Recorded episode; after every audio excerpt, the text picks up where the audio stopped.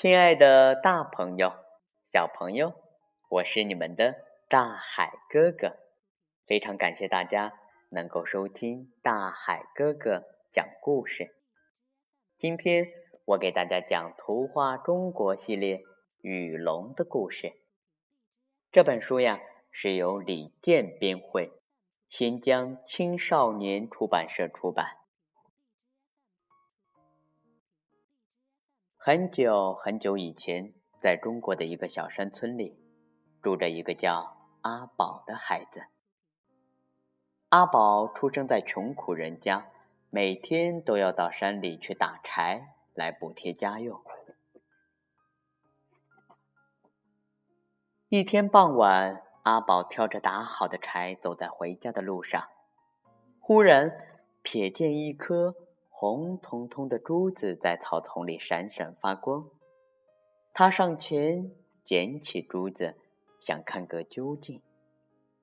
回到家，阿宝把珠子放进米缸，米缸里立即传出哗啦哗啦的响声。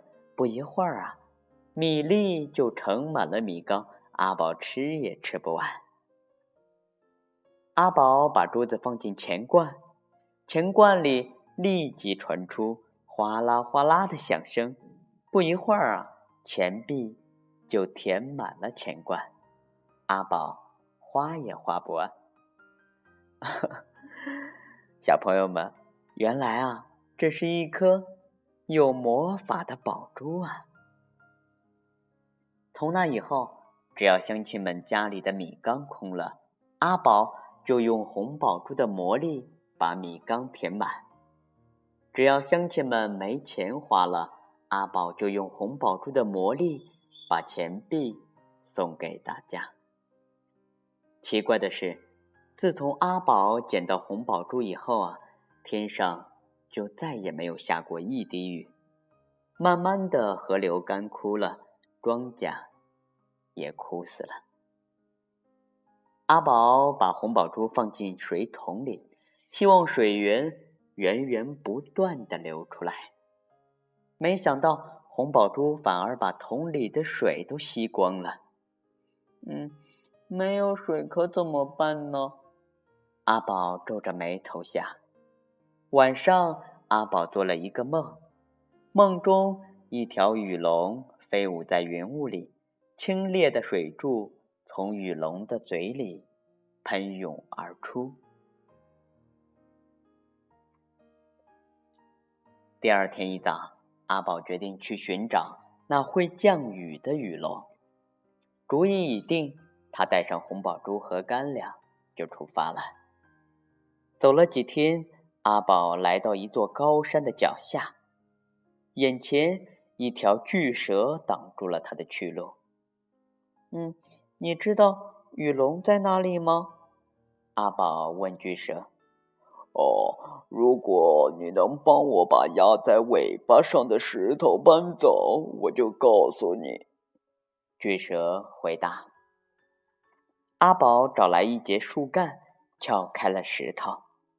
巨蛇送给阿宝一块蛇皮，语重心长地说：“哦，孩子，带上它吧，早晚用得着。你要找的雨龙啊，在……”遥远的东方，路上你会遇到一只贪婪的红鬼，千万要小心啊！谢过巨蛇，阿宝向东方走去。走了没多久，他来到一条快要干枯的小河边，看见一条鲤鱼在水里艰难的游动。你、你、你、你你知道雨龙在哪里吗？阿宝问鲤鱼：“如果你能把我捧到那边的水井里，我就告诉你。”鲤鱼回答。阿宝用双手捧起鲤鱼，把它送到水井里。鲤鱼送给阿宝一块满是鳞片的鱼皮，语重心长地说：“孩子，带上它，早晚用得着。你要找的雨龙啊，住在遥远的东方呢。”路上你还会遇到一只贪婪的红鬼，千万要小心哦。谢过鲤鱼，阿宝又接着向前走。走了几天，他来到一片树林里，看见一只鹿角卡在树丛中的梅花鹿。你知道雨龙在哪里吗？阿宝问梅花鹿。哦，如果你能帮我砍掉鹿角，我就告诉你。梅花鹿回答。阿宝用柴刀帮梅花鹿砍掉了鹿角。梅花鹿把它的角送给了阿宝，语重心长地说：“哦，孩子，带上它吧，早晚用得着。你要找的雨龙住在东方，路上你还会遇到一只贪婪的红鬼，千万要小心点儿啊！”谢过梅花鹿，阿宝又上路了。走了没多久，他来到一座悬崖的下面，遇见。一老一小两只苍鹰，你们知道雨龙在哪里吗？阿宝问苍鹰。哦，如果你能帮我把孩子送回悬崖顶上的巢里，我就告诉你。老苍鹰回答。阿宝攀上悬崖，把小苍鹰轻轻地放回巢里。老苍鹰送给阿宝一对利爪，语重心长地说。啊，孩子，你带上它，早晚用得着。你要找的雨龙住在东方，路上你会遇到一只贪婪的红鬼，千万要小心哦。谢过苍鹰，阿宝又接着向前走。这回啊，走了没多久，他就遇上了那个红鬼。嗯，你你你你知道雨龙在哪里吗？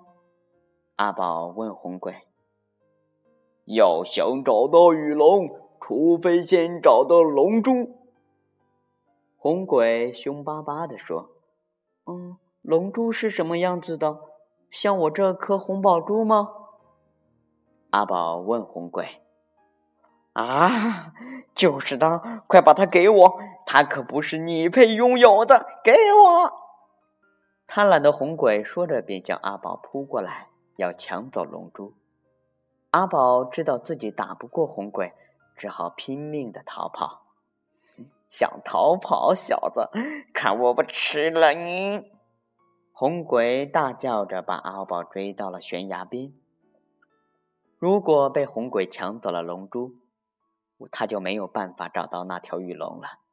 于是啊，阿宝飞快的吞下龙珠，跳下了悬崖。阿宝掉进悬崖底下深深的潭水中，昏迷了过去。过了很久啊，阿宝才转醒过来。他觉得口渴极了，咕嘟咕嘟，一口气喝干了潭水，却还是觉得很渴。于是，阿宝慢慢的爬上岸，飞跑到东海边，大口大口的喝起了海水。他喝呀喝呀。喝呀，喝呀，也不知道喝了多久，喝了多少的水，总算没有那么渴了。就在这个时候，神奇的事情发生了，巨蛇的皮忽然裹在了阿宝的身上，鹿角忽然长在了阿宝的头上，鱼鳞呢，忽然嵌满了阿宝的后背，阿宝的手脚。慢慢变成鹰爪的样子，他的眼睛也变红了，像龙珠一样闪亮。紧接着，巨龙腾空而起，飞舞在云彩中，清冽的水柱从它的嘴里喷涌而出，瞬间化成雨露，洒向干涸的大地。阿宝变成了一条雨龙。雨龙洒遍雨露，干涸的大地又恢复了生机。阿宝的故事呢，很快传到四方八野，他舍己为人的精神也被人们世世称颂。亲爱的大朋友、小朋友，阿宝舍己为人为人的精神真的感动了大海哥哥。嗯今天呢我们的故事啊到这里大海哥哥就要和大家说再见了。非常感谢我们的大朋友能够转发大海哥哥讲故事。我们明天见。